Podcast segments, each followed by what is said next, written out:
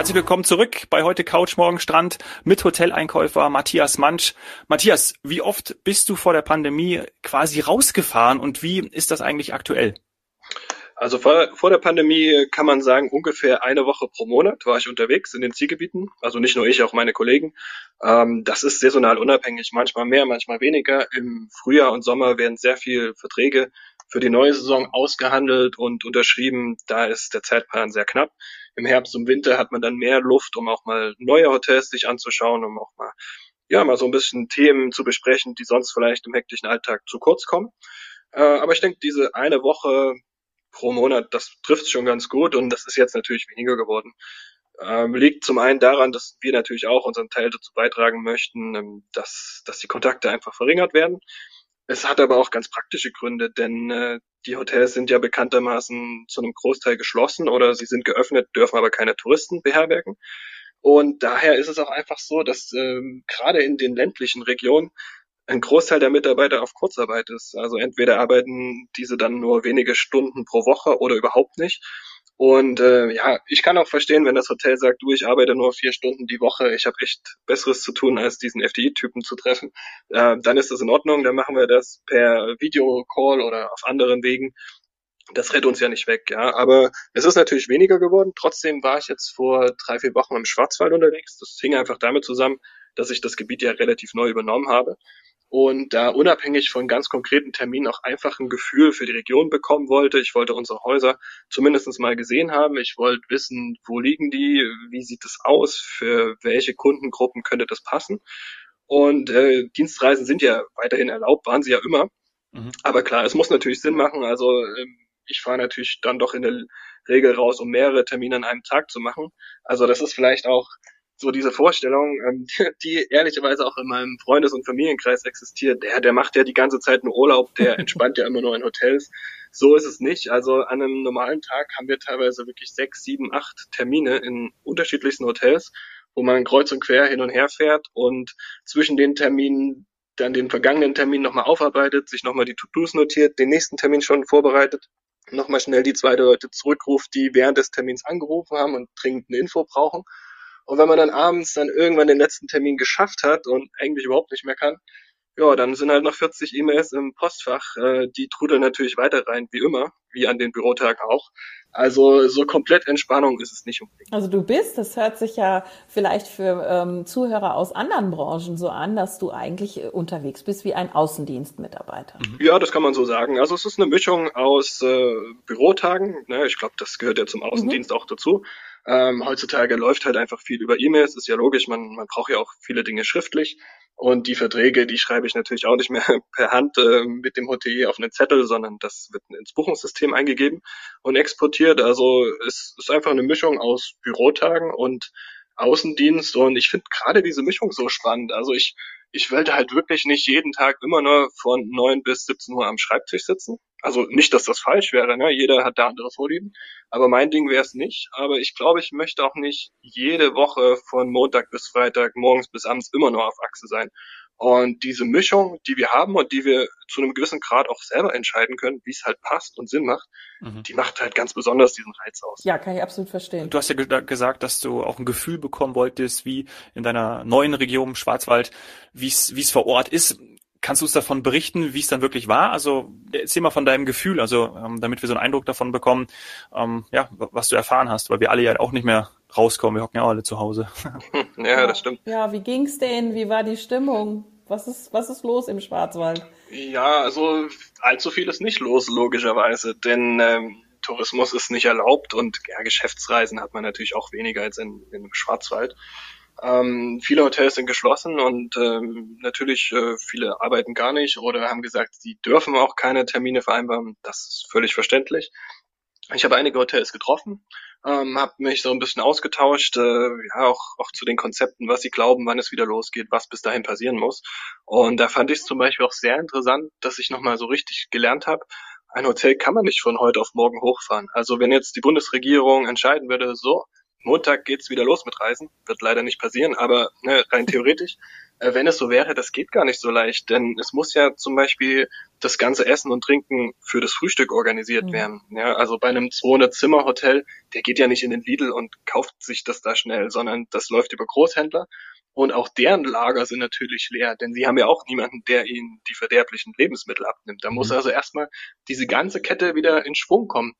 Und ein anderes Thema, das habe ich dann auch sehr eindrücklich gemerkt, die Hotels waren jetzt sechs Monate geschlossen über den kompletten Winter und wurden natürlich nicht geheizt, war ja auch verrückt. Mhm. Nur dadurch sind sie komplett ausgekühlt und das kann man keinem Gast zumuten, dass er in ein sieben, acht Grad äh, warmes oder kaltes Hotelzimmer geht. Also müsste erst über Tage die ganze Heizung hochgefahren werden und alles aufgeheizt. Gut, das Problem wird sich natürlich von selbst lösen, jetzt wenn es immer wärmer wird. Aber man sieht halt so, so die diese typischen naive 40 Vorstellung. Grad im Schwarzwald, die haben wir ja ab Juni, oder? Spätestens. genau, Minimum. Ja, aber nein, das ist eine naive Vorstellung. Man denkt halt oft, äh, wenn man sich nicht auskennt, auch von anderen Branchen, dass das mit Fingerschnipsen erledigt ist. Aber es steckt halt wirklich oft sehr viel harte Arbeit dahinter. Ja, also da, da habe ich jetzt wirklich mal wieder was gelernt. Ich liebe solche Folgen, ähm, denn wir haben ja in einer anderen Folge schon mal gehört, dass das äh, Entmotten so wurde es, glaube ich, genannt, eines, ja, ja, äh, glaube ich, auch von genau. unserem CEO, von Ralf Schiller, genau, äh, dass, es, dass das Entmotten eines Flugzeuges, wenn es die ganze Zeit geparkt war, bis zu drei Monaten dauern kann. Und jetzt lernen ja, wir... Ja, die Folge habe ich auch gehört. Das, das hat mich extrem überrascht. Aber bei Hotels ist es ähnlich. Ja, ja, also ja, wir brauchen ein Signal. Ähm, und, und was sagen die Hoteliers?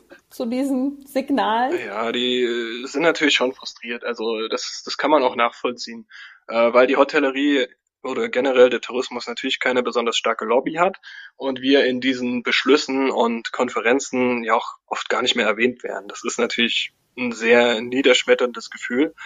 Aber umso beeindruckender finde ich diesen Optimismus und diese Zuversicht, die trotzdem viele ausstrahlen. Und dass sie halt sagen, ja, es ist so, wie es ist, wir können es nicht ändern, aber wir müssen das Beste draus machen. Wir müssen äh, für den Moment der Wiedereröffnung planen. Wir wollen perfekt vorbereitet sein. Und wir nutzen die Zeit, um beispielsweise die Verträge für 2022 jetzt schon mit euch abzuschließen. Und das finde ich die richtige Einstellung. Man kann halt sich nur bedingt, ähm, ja, da jetzt wie soll ich sagen, man kann es nicht ändern, die Situation, aber man muss das Beste draus machen. Mhm. Ja. Ja, und du warst ja auch früher für Schleswig-Holstein zuständig. Und das hast du ja bestimmt verfolgt, was da jetzt äh, in der Presse stand. Und da reagieren ja sicher auch Hoteliers drauf. Aus anderen Regionen, zum ja, das Beispiel ist richtig, den Schwarzwald. Ja, genau. ja, also ich habe bis äh, Anfang diesen Jahres habe ich äh, einige Zeit äh, die ganze Nordsee, unter anderem Schleswig-Holstein, eingekauft und da gibt es jetzt ja einige Modellprojekte, wo erste zaghafte Öffnungen für den Tourismus wieder möglich sind. Das ist ein wunderbares Zeichen. Also ich freue mich enorm für die Hoteliers, weil das sind wunderbare Menschen, mit denen man auch sehr gut zusammengearbeitet hat. Wir haben da tolle Hotels, zum Beispiel in Büsum, St. Peter-Ording, auf Sylt oder auch am niedersächsischen Wattenmeer. Und die leiden natürlich extrem. Ja. Die haben jetzt praktisch ein halbes Jahr Berufsverbot gehabt, wenn man es mal hart mhm. ausdrücken möchte. Und die zugesicherten äh, Unterstützungsleistungen kamen halt auch nicht so, wie sie eigentlich sollten. Und das ist jetzt wieder ein Hoffnungsschimmer. Und ähm, da drücke ich die Daumen, dass es alles so funktioniert, dass auch die Zahlen, die ja mit dem Hotelgeschehen gar nichts zu tun haben, dass die jetzt auch nicht weiter steigen. Und äh, dass man dann nach und nach äh, wieder das Ganze öffnen kann. Und äh, ja, da wird es auch Rückschläge geben, so realistisch muss man auch sein. Das wird, äh, es ist halt noch ein labiles Konstrukt. Aber äh, man kann nur die Daumen drücken und äh, was ich halt so faszinierend finde, ist, dass man merkt, da ist so viel Leidenschaft dabei. Also die äh, Hoteldirektoren, die Verkaufsleiter, die Rezeptionisten, die machen das nicht, weil sie ein Heiden Geld verdienen im Tourismus. Das muss man schon so ehrlich sagen. Äh, da gibt's äh, angeblich Branchen, die besser zahlen. Aber genau deswegen haben wir ja die Leute, die das aus voller Überzeugung machen und die sind gern Gastgeber. Und das macht meinen Job auch wieder so angenehm, weil ich eben mit Menschen zu tun habe, deren täglich Brot es ist, Gäste zu bewirten, Gäste zu versorgen, sich um Menschen zu kümmern. Und das ist einfach ein sehr menschliches, ein sehr warmes Geschäft. Und äh, ja, den, den Leuten wurde jetzt halt ihre Betätigung genommen, wie so vielen anderen Branchen. Und ja, jetzt, jetzt hoffe ich, dass es da vorangeht, aber ich habe letztes Jahr schon im Mai eine Tour nach Schleswig-Holstein und Niedersachsen unternommen, um damals noch bevor überhaupt wieder geöffnet wurde, mir die Hotel-Hygienekonzepte anzuschauen und zu gucken, was ist da geplant, mhm. wie wird das umgesetzt, ist das auch für den Gast ist das überhaupt noch angenehm oder ist das nur noch nervig? Aber die haben das so professionell gemacht, da wurde wirklich bis ins kleinste Teil das Ganze durchdacht, teilweise über das, was der Gesetzgeber vorgibt, noch hinaus, um es halt wirklich sicher und angenehm zu machen. Und da habe ich volles Vertrauen. Also das ist meine geringste Sorge, dass es da zu irgendwelchen Schwierigkeiten kommen wird. Ja, das ist nochmal wichtig, weil tatsächlich auch durch deine Ausführungen habe ich gerade überlegt, ähm, wie wie sehr glauben denn wir auch als Branche an diese Modellprojekte oder, wie du auch gesagt hast, es können ja auch Rückschläge geben. Aber die Rückschläge eher nicht, weil da irgendwelche Hygienekonzepte nicht funktionieren, sondern weil dann doch wieder eine, ich sag mal, politische Notbremse äh, reingezogen wird oder reingehauen wird. Also die Hygienekonzepte in den Hotels würdest du auch bestätigen ähm, aus Deutschland. Ich habe es ja eher im Ausland gesehen. Also du würdest auch aus Deutschland bestätigen, dass die Hygienekonzepte über das hinausgehen, was wir so in unserem Alltag machen. Ja, absolut zu 100 Prozent. Und ohne dass ich ähm, mich da groß irgendwie positionieren will, sagt mir mein Bauchgefühl, eine Urlaubsreise in ein Hotel in Deutschland oder Europa ist sicherer als ein Besuch im örtlichen Supermarkt oder eine Fahrt mit der U-Bahn durch die eigene Stadt. Ja. ja. Oder die Hochzeit mit, ich weiß nicht wie vielen Menschen und kein Hygienekonzept. Ist aber, glaube ich, im Moment ja. eh nicht erlaubt.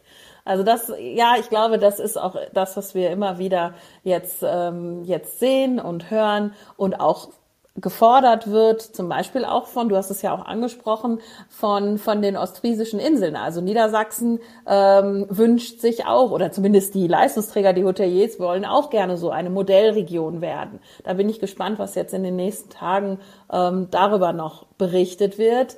Ähm, denn heute, Dominik, wir haben uns kurz darüber ausgetauscht, gab es auch noch eine kontroverse Meldung, also eine, die wir nicht ganz einschätzen konnten bezüglich Notbremse, richtig? Genau, weil du sprichst nämlich die äh, Corona-Notbremse an, die ja vom Bundeskabinett, glaube ich, äh, gestern veröffentlicht wurde. Und da unter anderem heißt es ja, kein Tourismus bei Inzidenz über 100. Im Umkehrschluss kann man natürlich jetzt die Frage stellen, bedeutet das bei Inzidenz unter 100, dass dann Hotelübernachtungen wieder erlaubt sind? Ja, dann geht's ab. Also dann äh, Bayern, Sauerland und äh, alles, was wir noch Schönes haben, äh, könnte dann bei unter 100, also je nach Ort, könnte loslegen. Ähm, aber ich weiß es tatsächlich nicht. Matthias, weißt du das, wie das bisher angekommen ist und interpretiert wurde? Aktuell geht es wirklich nur um ausgewählte Regionen, also speziell Schleswig-Holstein. Ähm, da gibt es solche Modellprojekte, die werden ja auch sehr stark begleitet von Tests, von äh, Analysen durch die Wissenschaft. Und ich gehe stark davon aus, dass wenn das gut funktioniert und man nachweisen kann, wovon jeder ausgeht, dass der Tourismus praktisch keinen Beitrag zum Infektionsgeschehen leistet, also es nichts stört, und äh, sich keiner da infiziert, dann äh, bin ich schon optimistisch, dass es auf andere Regionen dann auch ausgeweitet wird. Aber aktuell geht es wirklich nur um den Norden, weil die eben auch die niedrigsten Zahlen haben. Und was auch ein Vorteil ist, sie sind natürlich sehr dünn besiedelt. Also man kommt halt da oben fast automatisch mit niemandem im Kontakt, wenn ja. man das nicht will. Gibt's mehr Schafe? Aber dann kommt ja natürlich, ja genau, aber, aber dann haben wir ja noch natürlich Mecklenburg-Vorpommern. Also da ist der Tourismus auch extrem wichtig. Und wenn die das so interpretieren wie wir heute, als wir das gelesen haben, dann könnten die sich auch denken, ja, aber ich bin ja unter. Ich weiß jetzt nicht, wie es genau pro Ort aussieht oder pro, ähm, sagen wir mal, Küstenstreifen. Aber ja, also wenn es, wenn wir da noch mal was zu hören, dass es vielleicht doch mehr ist als eine Testgeschichte, wie jetzt auch der Matthias gerade bestätigt hat, dann werden wir das auf jeden Fall den News Update vielleicht am Montag oder so noch mal aufnehmen. Mhm. Und am Montag beginnen ja die Modellprojekte in Schleswig-Holstein. Mir hat gestern eine Bekannte äh, gesagt, dass sie mit ihrer Familie daran teilnimmt. Sie ist ähm, mit ihrer vierköpfigen Familie in Büsum in drei Wochen. Das heißt, ähm, ich habe sie schon direkt verhaftet, dass sie mindestens uns äh, Sprachnachrichten schicken muss, aber vielleicht kriegen wir sie ja auch live in Podcast, was ja auch für uns alle sehr interessant sein wird. Cool. Siehst du denn ähm, aufgrund der Auswirkungen der Pandemie auch noch irgendwelche Trends, die auch jetzt vielleicht dann in den nächsten Monaten eintreffen werden, Matthias? Ja, absolut. Also ich würde jetzt spontan sagen, drei Trends sehe ich, die natürlich auch nicht ganz neu sind, aber die jetzt da, äh, deutlich verstärkt werden. Das ist zum einen das Thema Natur, also dass Menschen jetzt eher weggehen von Städten und Ballungsgebieten, sondern dass sie sich äh, Hotels mitten in der Natur suchen, in einem Gebirge, an einem Fluss, äh, mitten in irgendeiner schönen Weinlandschaft zum Beispiel. Und äh, in dem Zusammenhang dann natürlich auch das Thema Aktivurlaub, also Wandern, Fahrradfahren, allein E-Bike, was das letztes mhm. Jahr für einen Schub bekommen hat, das Thema, ne, das, das wird auch weitergehen oder auch Wassersport, Kanu, Kajak, Stand-Up-Paddling. Also ich bin jetzt selbst seit kurzem stolzer Besitzer eines Stand-Up-Paddleboards und ja, wenn man nicht auf den Kanaren surfen kann, dann mache ich halt den Baggersee vor Ort unsicher. man muss sich anpassen. Also ähm, Aktivtourismus auf jeden Fall auch ein Trend, den ich sehe. Und das dritte würde ich sagen Wellness. Da ist natürlich immer die Einschränkung, ja, das, das wird vielleicht auch nicht immer sofort wieder erlaubt sein, Massagen, Saunagänge etc. Aber das merkt man schon recht deutlich, dass die äh, Pandemie ja doch vielen auch seelisch so ein bisschen an die Substanz gegangen ist. Und wir stellen fest bei den Buchungen, dass die Buchungen länger werden, dass oft höherwertige Hotels mhm. gebucht werden. Also beispielsweise statt dem klassischen Drei-Sterne-Hotel eben ein schönes Vier-Sterne-Hotel mit Spa und Sauna dazu. Und dass man dann äh, vielleicht eine höhere Kategorie bucht oder auch äh, eine Massage dazu, um sich einfach mal verwöhnen zu lassen. Denn das hat man sich, denke ich, verdient nach dieser äh, verrückten ja. Zeit. Und äh, ja, viele Urlaube wurden aufgeschoben und ähm, da hat man jetzt vielleicht auch äh, doch dann das Budget, um sich im eigenen Land mal richtig was zu gönnen. Mhm. Das habe ich auch von vielen Freunden gehört.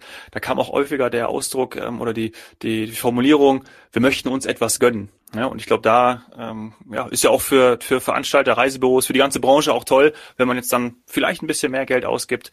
Klingt ja nur positiv, ne? Ja, absolut. Ja, das ist, das ist tatsächlich, das ist tatsächlich für uns ganz, ganz wichtig. Wir haben so eine breite Produktpalette und wenn man die jetzt erst recht aufgrund einer Pandemie auch ausschöpft und, und nicht nur, sagen wir mal, auf Preiseinstiegsprodukte geht, die haben wir natürlich auch, ähm, dann hat man auch tatsächlich eine schöne Zeit oder eine schönere Zeit. Yeah. Selbst in einer Krise. Ja, also ich finde auch, ähm, mir geht's ja persönlich auch so. Durch meinen Beruf habe ich erst viele tolle Ecken von Deutschland entdeckt, die ich vorher auch gar nicht kannte oder die vielleicht für einen jungen Menschen auch nicht so sexy klingen. Ja, wenn ich die Wahl zwischen Rhodos und Bayerischen Wald habe, ja, wofür entscheide ich mich? Klar, das, das ja. fällt nicht schwer und äh, gerade gerade die äh, die jungen Menschen, die halt auch sehr viel Wert darauf legen, dass dann tolle Instagram-Bilder entstehen, die die werden vielleicht dann auch eher ins Mittelmeer ziehen. Das ist ja auch komplett nachvollziehbar.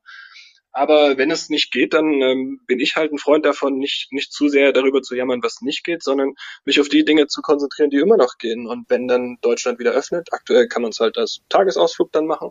Und wenn äh, Deutschland Tourismus mit Übernachtung wieder möglich ist, dann hat man hier eine unglaublich tolle Auswahl. Mhm. Ja, freuen wir uns drauf. Also wird sicher, Dominik, also du wirst es auch erleben, ähm, das wird sicher noch häufig äh, ein Thema auch im Podcast sein der Deutschland-Trend in 2022 und auch noch hoffentlich dieses Jahr. Und dazu braucht es natürlich die äh, passenden Unterkünfte und deswegen können wir dich natürlich hier nicht aus dem Podcast entlassen, Matthias, ohne dass du uns ein paar Lieblingshotels verrätst. So ein paar Tipps für uns und für die Hörer. Das ist natürlich schwierig. Ich könnte jetzt wahrscheinlich mehrere Stunden darüber referieren, aber ich versuche äh, mich auf ein paar wenige Beispiele. Das kennt der Dominik, wenn er. Entschuldigung, ich habe dich gerade unterbrochen, aber ich muss es natürlich ja. anbringen.